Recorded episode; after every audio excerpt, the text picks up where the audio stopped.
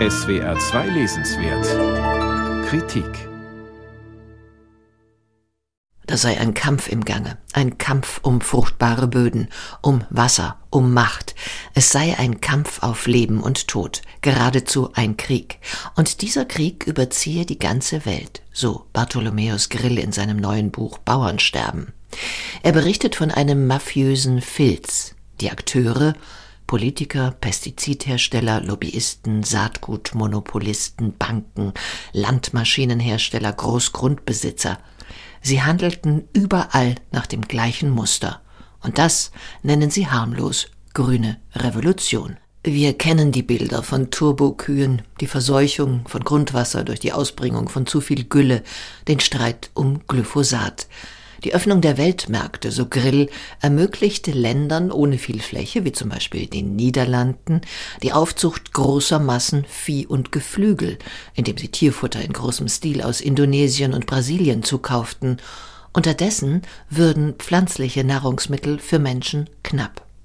Folgen dieser Agrarstrategie, so Bartholomäus Grill, sei zum Beispiel, dass die Produktivität der Böden allmählich sinke. Humus gehe verloren. Bartholomäus Grill schöpft für sein Buch Bauernsterben aus seiner Erfahrung als bayerischer Bauernbub, dessen Eltern den Hof aufgeben mussten, und er schöpft aus seinem Fundus von Korrespondentenberichten der letzten 30 Jahre im Auftrag von Zeit und Spiegel.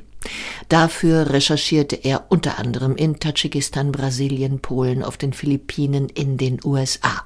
Von dort berichtete er 1989 über die US-Bewegung des Family Farming, Biolandwirte, die in kleinen Einheiten produzieren. Dem stellt Grill die Maßstäbe der industriellen Landwirtschaft gegenüber, wachse oder weiche. Grills beeindruckendster Bericht stammt aus dem immer wieder von Hungersnöten heimgesuchten Äthiopien.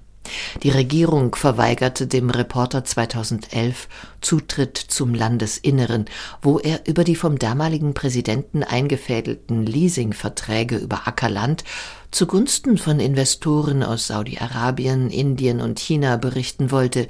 Es ging um insgesamt 600.000 Hektar. Die Folgen konnte er einige Jahre später vor Ort erleben.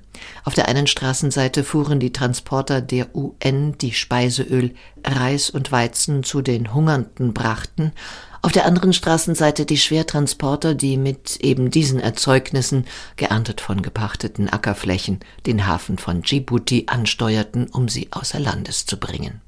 Bartholomäus Grills Buch Bauernsterben ist das Zahlen- und Fakten gesättigte Werk eines Journalisten, der beschreibt, wie sich die immer gleichen Abläufe auf der ganzen Welt wiederholen. In der Rückschau auf meine Recherchen in Asien, Lateinamerika und Afrika verschmelzen die armen Dörfer zu einem Schauplatz globaler Ungleichheit, heißt es an einer Stelle. Das ist die wichtige Botschaft des Buches. Profitgier vernichtet unsere Lebensgrundlage jetzt und überall. Und zugleich ist es seine Schwäche, denn hier wird immer wieder das gleiche Brett gebohrt. Beim Lesen ermüdet man leicht. Vielleicht wäre es besser gewesen, das Buch etwas größer zu dimensionieren. Die gut 200 Seiten sind für eine Schilderung der Abläufe in der Agrarwirtschaft der gesamten Welt zu wenig.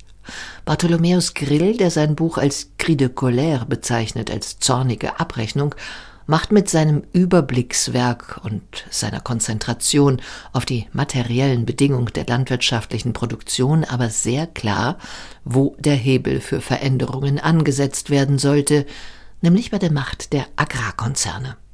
Hier wäre die Politik gefragt, die sich daran erinnern sollte, dass immer noch die Mehrheit der Bevölkerung im ländlichen Raum lebt. In Demokratien ist das die Mehrheit der Wähler. Sie haben ebenfalls die Macht, alle vier Jahre solch einen Cri de Colère auszustoßen. Bartholomäus Grill Bauernsterben, wie die globale Agrarindustrie unsere Lebensgrundlage zerstört, ist im Siedler Verlag erschienen. 240 Seiten kosten 24 Euro.